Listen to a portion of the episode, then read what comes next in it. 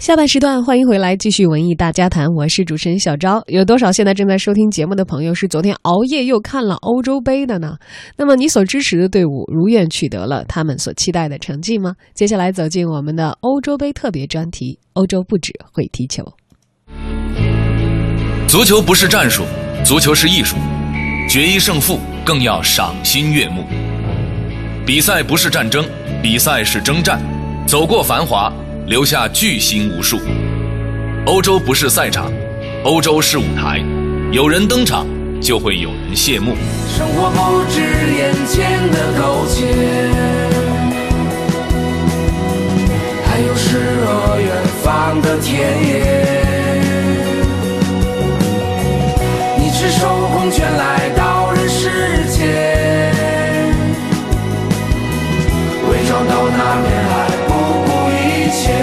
足球里的欧洲，欧洲里的艺术，文艺之声特别奉献。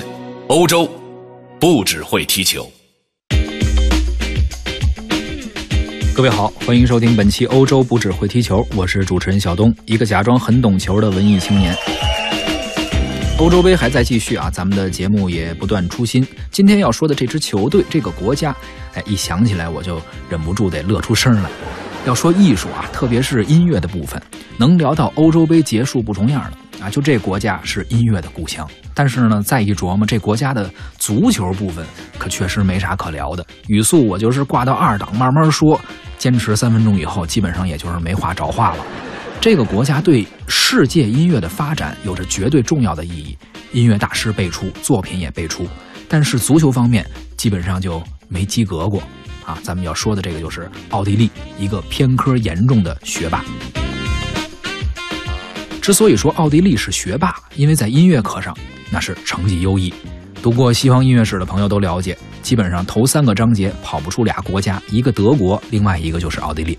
而足球方面啊，呃，你就是再铁杆的球迷，天天熬夜看欧洲五大联赛，基本上您看仨月也不一定能看见一个奥地利球星啊。但是也有啊，就是相对。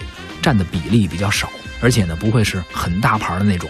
呃，我就想，可能特别擅长艺术的啊，擅长文艺的人，一般都不太擅长体育。咱们举个例子，比如说咱们都看这综艺节目《奔跑吧兄弟》啊，就这一类的，参与录制的这些明星都是文艺圈的人啊，都是搞艺术的。他们玩的游戏，可却基本上超不过初中三年级水平啊，初三都说高了，因为中考体育都比他们玩那游戏要难。咱们说回奥地利，奥地利足球真的就那么差吗？其实呢，也有可圈可点的时候。呃，今年是奥地利有史以来第二次进入欧洲杯的决赛圈。在此之前，奥地利只是作为联合东道主参加了零八年的欧洲杯。说白了，就是说在你们家举办比赛啊，你提供一下场地作为交换，甭管您踢得怎么样，都带你玩啊，免试进入到决赛圈。可是呢，奥地利也不太争气，当时小组赛是一平两负啊，都没出现。有人问了，说之前咱们也聊过一些国家呀，现在来说也不算很强的球队，但起码人家有过短暂的辉煌。这奥地利足球历史上就没腾飞过吗？谁家还没点值得炫耀的历史啊？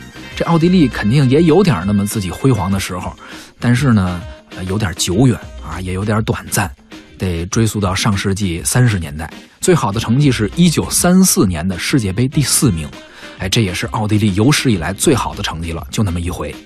说完足球，咱们呢聊聊奥地利的音乐。人们都说维也纳是音乐之都，奥地利呢是音乐的国度，这个一点不夸张。为什么咱们说奥地利是一个偏科的学霸呢？偏的他就是音乐这一科，而且确实是音乐课的学霸。他这个音乐确实发达，而且呢人才辈出啊，好的作品也特别多。可是越是丰富啊，越是多，呃，越难以咱们说的面面俱到。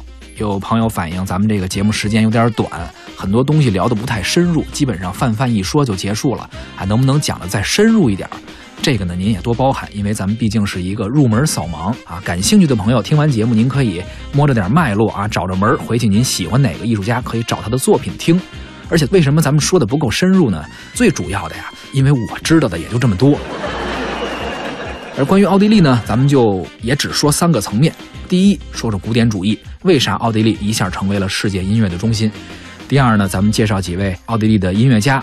最后呢，咱们再听点作品，听听古典主义时期的奥地利作曲家的音乐那是啥动静。不用读过音乐史，只要上过中小学的音乐课，您随便回想一下自己知道的音乐家，必有生长在奥地利的。咱们都熟悉的海顿、莫扎特、舒伯特，其中这海顿、莫扎特都是古典主义时期的代表人物。咱们之前聊法国，说法国音乐是在浪漫主义时期之后的音乐史上逐渐崭露头角的，但是在浪漫主义之前的古典主义时期，甚至更早的巴洛克时期，基本是德奥掌握绝对的主导。有人说，哎，古典主义这词儿也挺洋气的，啊，啥意思呢？咱们简单说一下，我们根据创作风格呀、思想理念呀、艺术手法的不同，会将西方音乐史分为不同的阶段、不同的时期。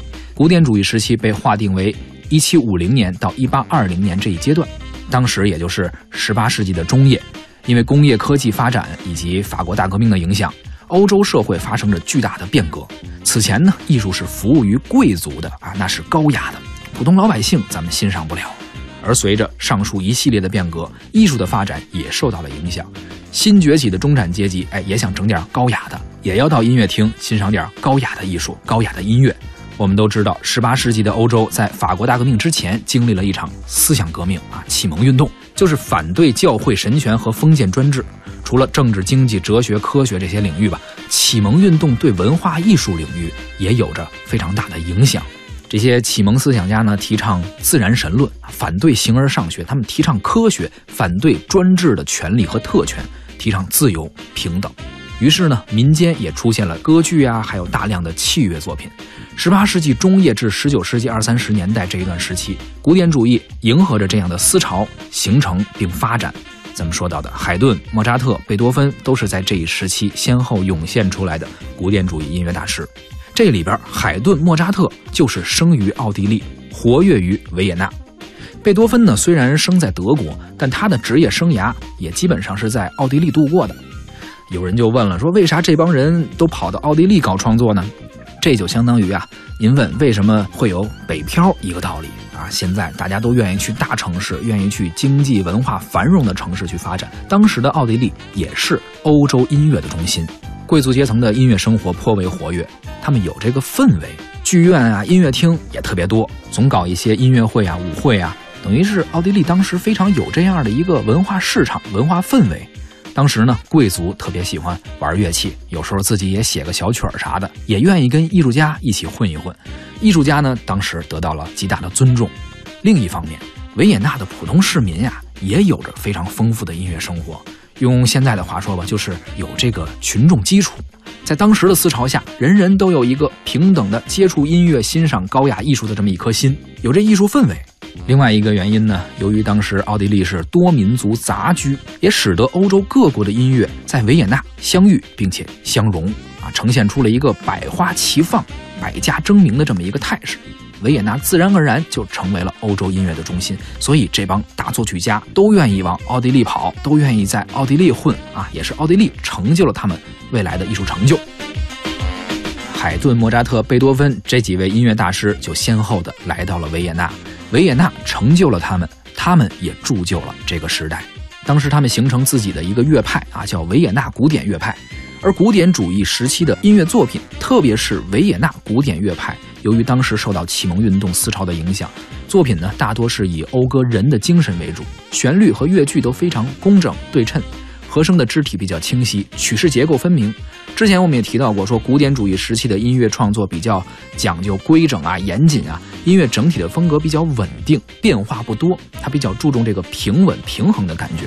一个时期的思想会决定一个时期的创作特点和风格。哎，这个我们之前说过，而古典主义时期形成的这样的风格，他们所创作出的音乐也对后世有着非常重要的影响和深刻的历史意义。海顿、莫扎特、贝多芬就是在这一时期最重要的代表。有人问，哎，刚才还提了一个奥地利的音乐家叫舒伯特，哎，怎么不说了呢？因为这舒伯特呀，出生的相对晚了点儿。所以他没太赶上古典主义时期啊，就给划到后边这个浪漫主义那一波了。当然，艺术的发展不可能严格的按照时间卡着年份这么严格的去划分，也不是说过了一八二零年之后，突然间有一天古典主义就结束了，不是那样的。它是有一个过度演化的过程。比如贝多芬，实际上他虽然是古典主义那个时期的人物，但是他也是承接着古典主义到浪漫主义这么一个过渡的过程。而被称为交响乐之父的海顿，啊，出生年份呢因为比较早，岁数呢比较大。实际上他的创作还是有一点承接着之前巴洛克风格的影子。莫扎特就是比较靠中间的，所以基本上莫扎特是古典主义比较有代表性的这么一个作曲家啊。可惜这个天妒英才，英年早逝。今天呢时间有限，咱们就不一一的具体的聊每一个人。如果大家有兴趣啊，欧洲杯结束之后，咱们也可以尝试着开一下严肃音乐的板块，详细的聊一聊这些古典主义时期的音乐家。最后呢，咱们听一个莫扎特比较有代表性的交响乐作品，旋律咱们都很熟，第四十号交响曲的第一乐章。